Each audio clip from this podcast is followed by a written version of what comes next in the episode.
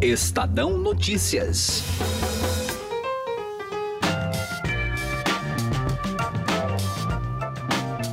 Após aprovação na Câmara dos Deputados, a reforma da Previdência vai tramitar a partir de agora no Senado Federal.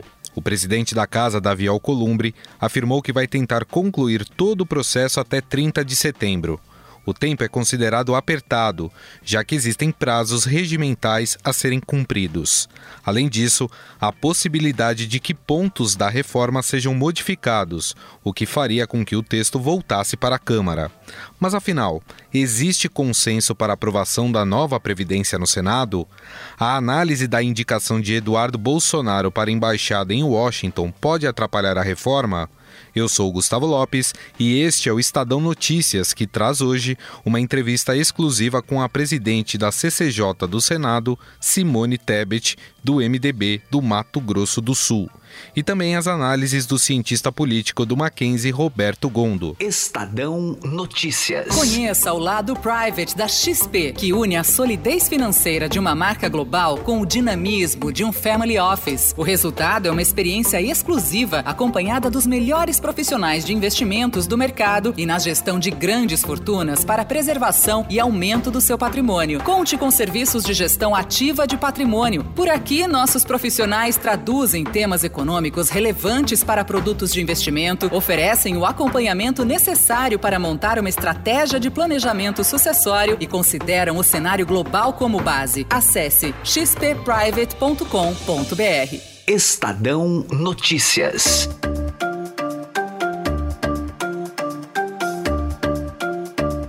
Passado todo o processo na Câmara dos Deputados, a reforma da Previdência foi aprovada com quatro mudanças em relação ao texto base enviado pelo governo ao Congresso em fevereiro. Quem explica os principais pontos aprovados pelos parlamentares é a editora do broadcast Silvia Araújo principais pontos, aqueles que chamam mais a atenção é, das pessoas, ficou por conta das idades mesmo que ficaram estabelecidas no texto que foi aprovado é, pela Câmara dos Deputados. Né? O que aconteceu? Subiu a idade mínima e também subiu o tempo de contribuição. Os homens, a idade mínima passou para 65 anos e 20 anos de contribuição.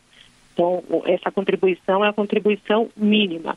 Se essa pessoa se aposentar com 65 anos e 20 anos de contribuição, ela vai receber 60% da média de salários que ela contribuiu ao longo desses 20 anos.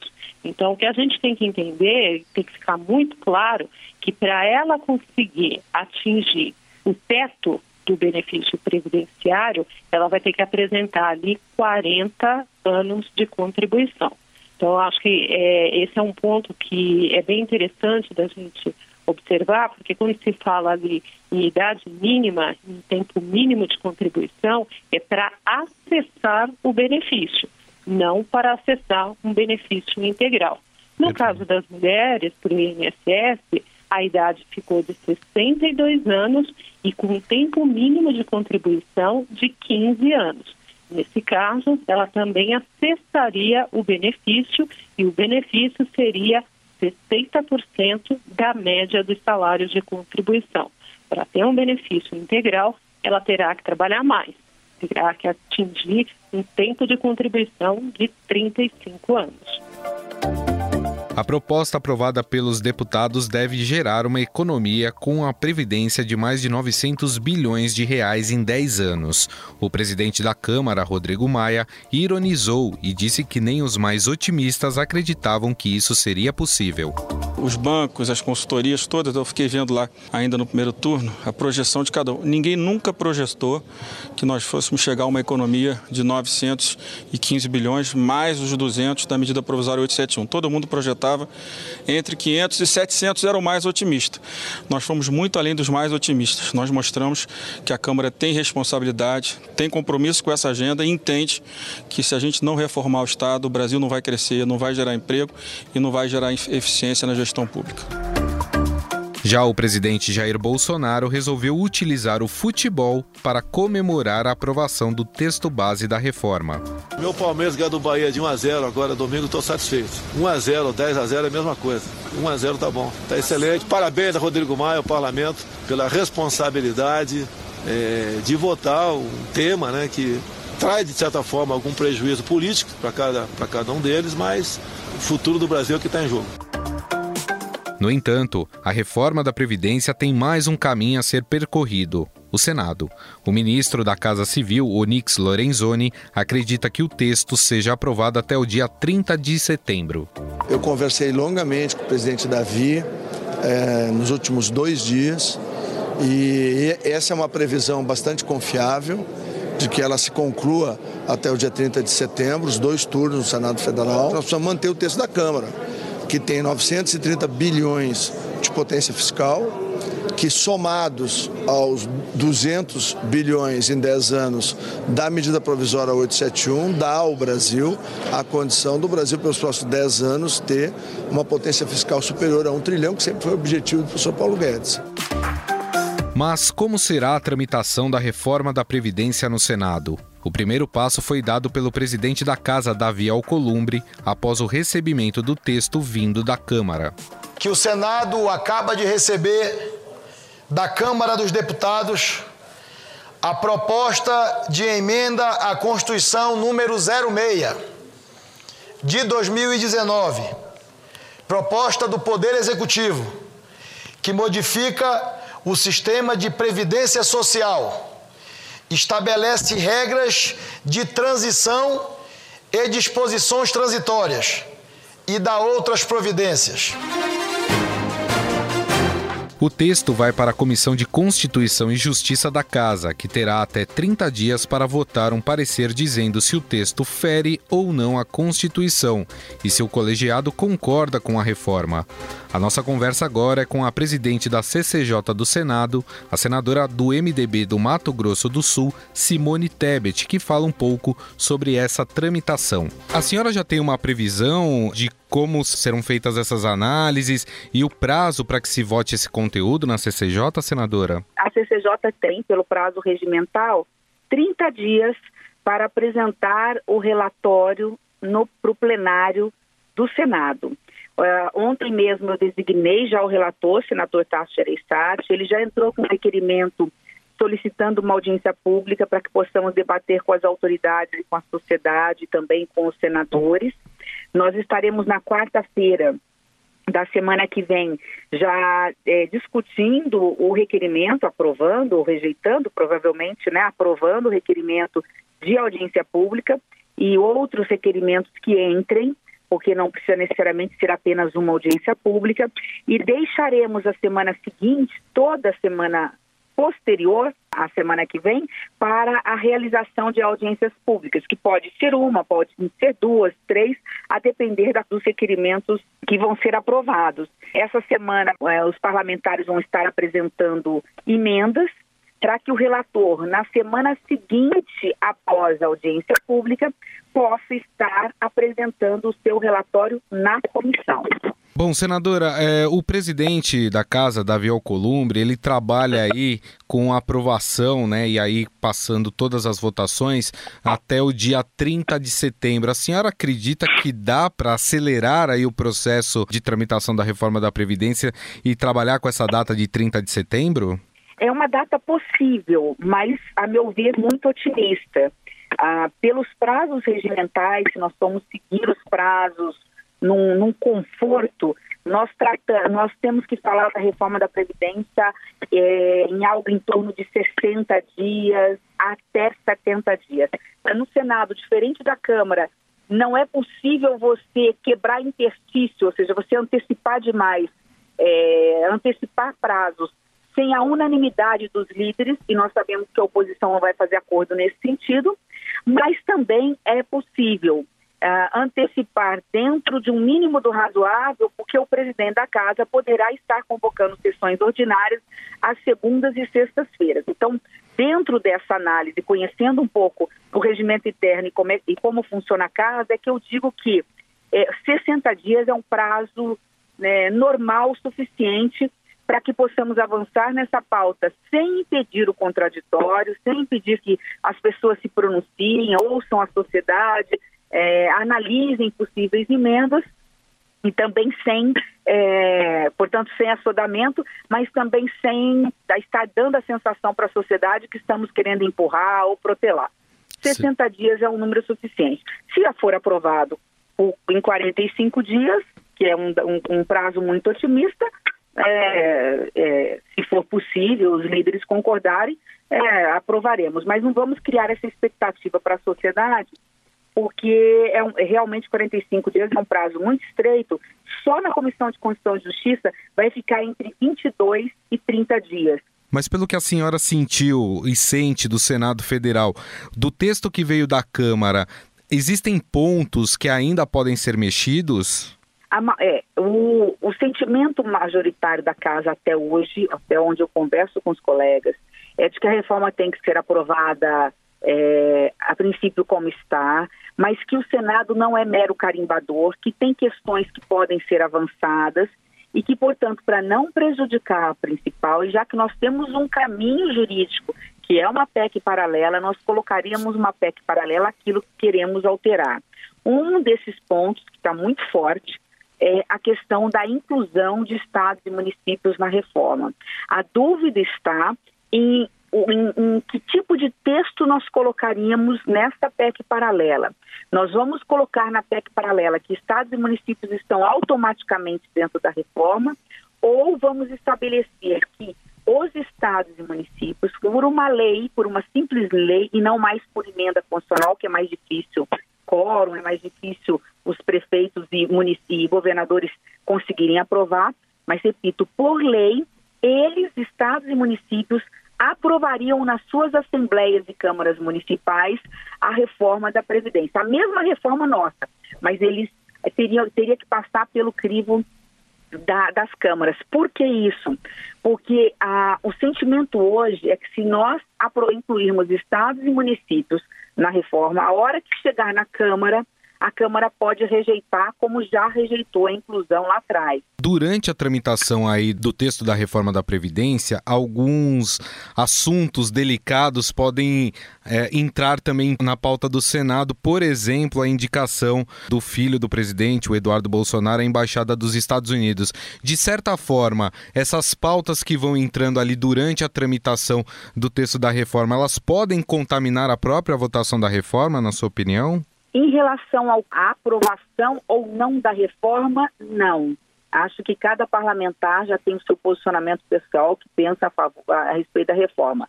É óbvio que alguns querem votar reforma com alguns ajustes, outros acham que tem que votar reforma do jeito que está, e aqueles que não votam reforma de jeito nenhum. Então, isso para mim, eu acho que assim, não tem muito, nós não teremos muita surpresa em, no sentido de mudança de voto. Agora, em relação ao, a, ao tempo que a reforma vai permanecer na casa, sim. Nós estamos falando, o presidente falou lá, você comentou em 45 dias iniciais, eu acho que 60 dias é mais razoável. É, se nada, se nenhum fator externo né, surgir no meio do processo. Nós estamos trabalhando no dia de hoje. Hoje, acho 60 dias um prazo razoável. Qualquer outra questão que contamine o debate político pode sim a empurrar um pouco, um pouquinho para mais, mais a reforma da Previdência. Pode ser o nome, esse exemplo que você deu sobre a indicação do filho do presidente para a Embaixada dos Estados Unidos, pode ser uma outra questão política qualquer. Perfeito. Bom, nós conversamos com a senadora Simone Tebet, ela que é presidente da Comissão de Constituição e Justiça, que é o primeiro caminho ali do texto da reforma da Previdência para ir ser votado no Senado. Senadora, mais uma vez, muito obrigado pela sua atenção, pelos seus esclarecimentos. Muito obrigado. Eu que agradeço.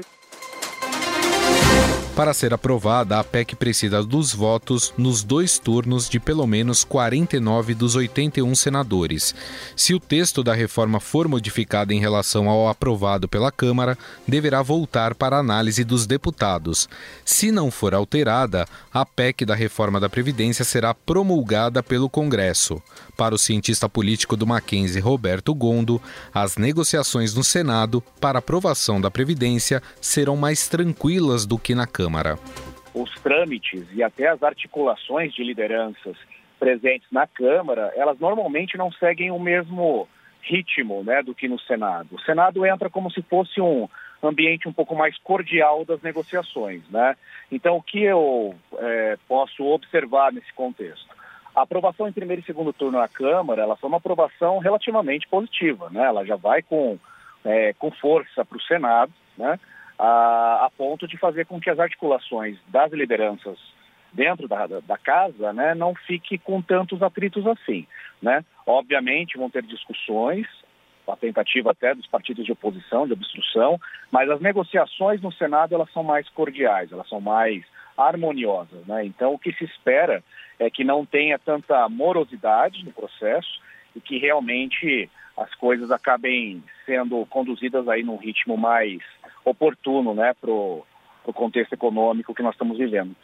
É exatamente isso que eu ia perguntar para o senhor. É, passar pelo Senado é mais fácil ou menos complicado do que na Câmara, até porque a Câmara é muito mais plural do que o Senado, né? São muito mais pessoas com várias ideologias colocadas ali e também porque a gente sabe que ano que vem teremos uma eleição municipal. Muitos parlamentares, principalmente os deputados, têm interesse aí em concorrer a prefeituras e a reforma da Previdência é um, um assunto sensível à opinião pública. Então, passar pelo Senado neste cenário é mais tranquilo do que na Câmara, professor?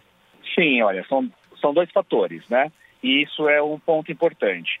É, o ritmo também e a forma que a votação ocorre na Câmara, com mais força ou não, com mais margem ou não, isso também leva um pouco mais ou menos moral para o Senado. Né? Então tem um lado interessante. É, existem mais de 20 partidos representados na Câmara Federativa. Então você tem realmente um mix né, de interesses muito maior. Né? Então esse é um ponto importante. O que acontece é que as eleições de 2020 agora, elas são absolutamente representativas. Os deputados, eles precisam é, satisfazer suas bases, não que o senador não precise, né? Veja, mas a escala de proximidade mesmo com os prefeitos, os futuros candidatos, tanto para reeleição ou para tentativa mesmo lá nos seus respectivos municípios, pressiona sim o deputado de uma forma mais incisiva. Né? Então, esse é um, é, é, um ponto a ser levado em consideração. Tem uma característica importante quando fala em questão do Senado e a Previdência chegando agora lá. Né? É, um dos partidos que, na verdade, está hoje no Senado com uma representatividade, que sempre foi um partido de baixa expressão, né? na verdade ficava na lógica do baixo clero, é o próprio PSL. Né? Então, veja, se o PSL é o partido do governo, vem de uma votação expressiva, que foi muito corroborativa, até pelo esforço do Rodrigo Maia, que tem mérito pleno em cima desse processo da Câmara. Né? Então você tem o único partido que poderia criar um atrito maior, até porque tem representações é, até mais uh, ainda amadoras nesse sentido, né? não são tão é, acostumados com os trâmites todos, seria os partidos que hoje estão no governo. Né? Então você não vai ter muito essa hostilização e as hostilizações também da oposição, repito, no Senado elas acabam tendo é, um, uma cordialidade maior, né? Então esse eu acho que é um ponto importante. Não vejo maiores problemas para aprovação no Senado, vai ser acaba, acaba sendo um rito burocrático é, meio que natural no fluxo das coisas. Pensando agora, caso a reforma da Previdência né, entre em vigor, na sua opinião, quem sairia mais vitorioso de todo esse processo? O próprio presidente Jair Bolsonaro ou o Rodrigo Maia, que teve ali uma atuação elogiada é, por todos aqueles que esperavam a aprovação da reforma da Previdência? Parando para pensar na Previdência, hoje, Rodrigo Maia sai fortalecido. Obviamente, o fortalecimento dele não é um fortalecimento popular, né? Porque o Rodrigo Maia vem de um trabalho no parlamento que não tem uma grande visibilidade nacional, até porque grande parte da população, infelizmente, não observa né, um pouco a conduta do que seria o parlamento e o trabalho do parlamento mais ativamente. E aí, obviamente, o Ministério do, do Governo Bolsonaro, né, o próprio presidente Bolsonaro, Paulo Guedes e companhia, eles obviamente saem fortalecidos nesse processo. Né? Esperamos, independente quem apoia o governo, quem é oposição, que depois dessa aprovação da Previdência, realmente o país consiga ter indicadores melhores, né? tanto no mercado financeiro, sobre esse aspecto econômico, mas também refletindo no aspecto social, né? Até porque nós já estamos há alguns anos aí sofrendo em demasia, né, com essa situação mesmo de estagnação econômica aí. Perfeito. Bom, nós conversamos com o cientista político do Mackenzie, o professor Roberto Gondo, sobre agora o próximo passo da reforma da Previdência, que será o Senado. Professor, mais uma vez gostaria de agradecer a sua atenção. Muito obrigado pela entrevista. Eu que agradeço. Um forte abraço para todos.